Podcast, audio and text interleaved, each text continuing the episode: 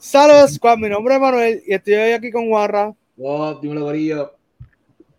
Todo bien, mano. Así que hoy vamos a estar hablando de lo que ha sido el primer, bueno, no el primer trailer, pero sino el trailer oficial de Death on the Nile, que es una adaptación de los libros de Agatha Christie, que es una escritora súper famosa que ha escrito sobre 66 eh, libros cortos, medianos, obras, de todo un poco, y todos son crímenes eh, que son estilo Who Done It, que es básicamente donde nos establece la figura de Hercule Poirot, que interpretado en este caso por Kenneth Branagh, y esta vez regresa luego de la película del 2017 eh, Murder on the Orient Express, que fue eh, tremenda película, y pues luego del éxito de esa película, pues yo espero que esta nueva sea aún mejor porque eh, promete, promete. Eh, realmente viene siendo la secuela. Spoiler alert, si no has visto la primera, casi todo el mundo muere. Solamente eh, no muere obviamente Hercule Poirot, que es el personaje protagónico, y el personaje que interpreta el actor Tom Bateman. Son los únicos dos personajes que sobreviven. Y entonces ahora tenemos todo un nuevo elenco. Tenemos a Gal Gadot, tenemos a Leticia Wright, tenemos a Emma Mackey de Sex Education, tenemos obviamente a Kenneth Branagh, que es también el director y productor de la película, tenemos a Russell Brand, tenemos a otras personas que tal vez no podamos identificar así de primera instancia, pero lo hemos visto por ahí, también está eh, Rose Leslie, que ella también es mejor conocida por Game of Thrones, eh, y pues nada, vamos a estar viendo como tal hablando de qué nos parece el trailer, ya que eh, pues por copyright es un poquito más complejo pues hacer estos trailer reaction, pero eh, por lo que le he dicho es básicamente un, un crimen, está muriendo gente en el río Nilo, en un bote, y pues puede haber sido cualquiera de las personas porque la forma que está expuesta la historia al principio te hace creer que, que cada personaje tenía la posibilidad de ser eh, culpable. Exacto. el asesino. Y con el pasar de la trama y del tiempo, se supone que entonces ya uno vaya descubriendo más o menos quiénes pueden ser y ya llega un momento en la película que quedan prácticamente tres personas y ya de ahí para abajo pues el clímax y se resuelve el caso y nos vamos a poner una nueva historia. Ah, Pero, ah, ¿qué me dices? ¿Qué me dices de, de este trailer? Esto, en cuanto al formato de la película, esto, haga salida que esto es como Club. Sí, es como Club, pero antes de Club, porque esto está escrito desde 1937. No, no, exacto, pero como para ponerlo en palabras perspectiva. pues, sí, eh, es, Club. Eh, me parece súper brutal este tipo, este tipo de, de película, porque es como tú dices, cada uno nos va a presentar que cada uno tiene sus razones por la cual puede ser el homicida. Esto, y cuando van poco a poco buscando, o sea, me, parece cool, porque al final del día, mm, una buena película te, va a dar el menos, o sea, te va a sorprender con quién fue. Hay algunas que no, pero. Sí. una buena película. Recuerda, Agatha Christie ha sido una de las mejores escritoras de crímenes o sea, eh, de la historia. O sea, la, yo me acuerdo que yo vi, creo que fue La Ratonera, que fue una historia que ella escribió, adaptado en obra en Bellas Artes, eh, que wow, hace mucho tiempito que la vi porque salía Danilo Bocham, Daniela Droz, pero sumamente genial, una adaptación sumamente genial. Eh, así que vamos a ver qué, qué nos presentan esta vez.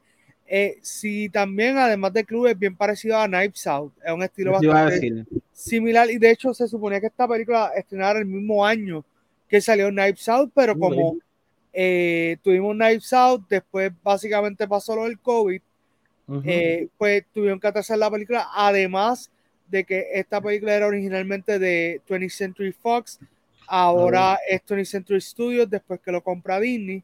Y no tan solo eso, hay un tercer factor y es que el actor principal, Army Hammer, pues tiene unas alegaciones eh, por ahí de abuso que no vamos a entrar en detalles, pero básicamente por eso casi no lo vemos en el trailer, a pesar de que es el protagonista de la película.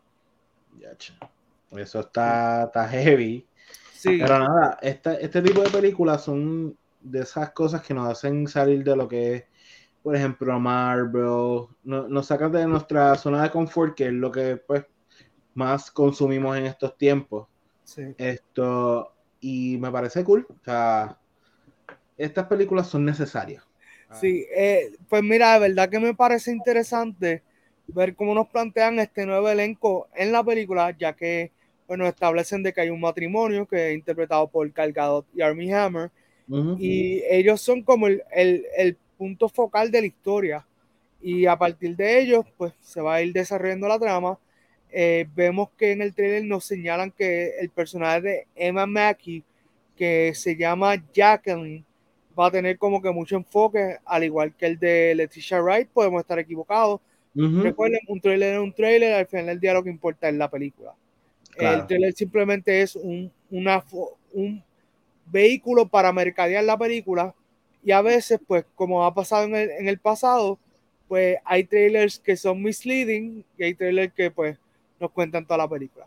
Eh, lo bueno de este trailer es que como tú dices, como no nos da muchos detalles, pues no podemos empezar a hacernos tanto el mental picture. Pero eso, eso es en parte lo genial.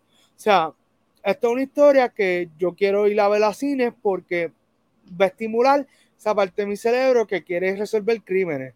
o sea, y va a ser bien genial uno ir poco a poco con el, el detective que, interpretado por Kenneth Branagh resolviendo el caso hasta que al final pues diga, mira, este fue el asesino o estos fueron los asesinos o nadie fue el asesino o tú fuiste el asesino. Tú sabes, como que, exacto, exacto, como que tú fuiste el asesino y como que, oh no. sí, bueno, esto. Eh, nada, eh, exacto. Son estas películas tienen ese, te ese vibe de detectivesco que eh, te pone a pensar y es bueno, o sea, porque a, pesar de que estas películas no son del tipo de películas que vienen con amarrada a una secuela, por ejemplo. Ah, es una película que a pesar de que vamos a dejar de hablar de ella, digamos, un día después, son este tipo de películas que salen del cine y, y sale, hablando como que, DH, ¿viste cómo hizo eso? O DH, pensé que era este, pero no. O como que te pone a hablar eh, esas conversaciones nítidas que tiene de lo que es el cine realmente.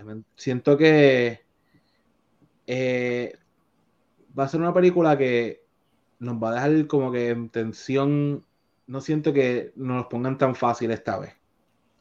Y... Eh, la realidad es que la anterior a mí me gustó mucho, pero el final fue un poco raro. Ok.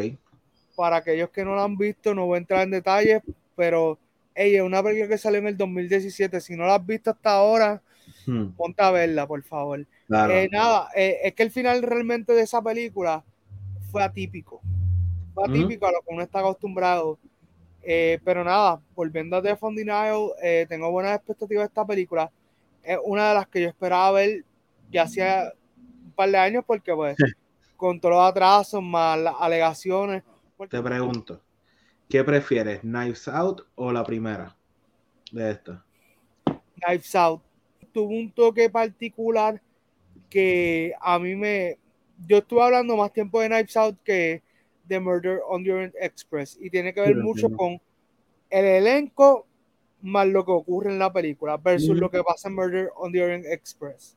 así que nada, mi gente, esto ha sido nuestra reacción al trailer de Death on the Nile. Dale like, comenta, comparte este video, suscríbete al canal, dale a la campanita y nos veremos en otro video de Movie Squad. ¡Wow!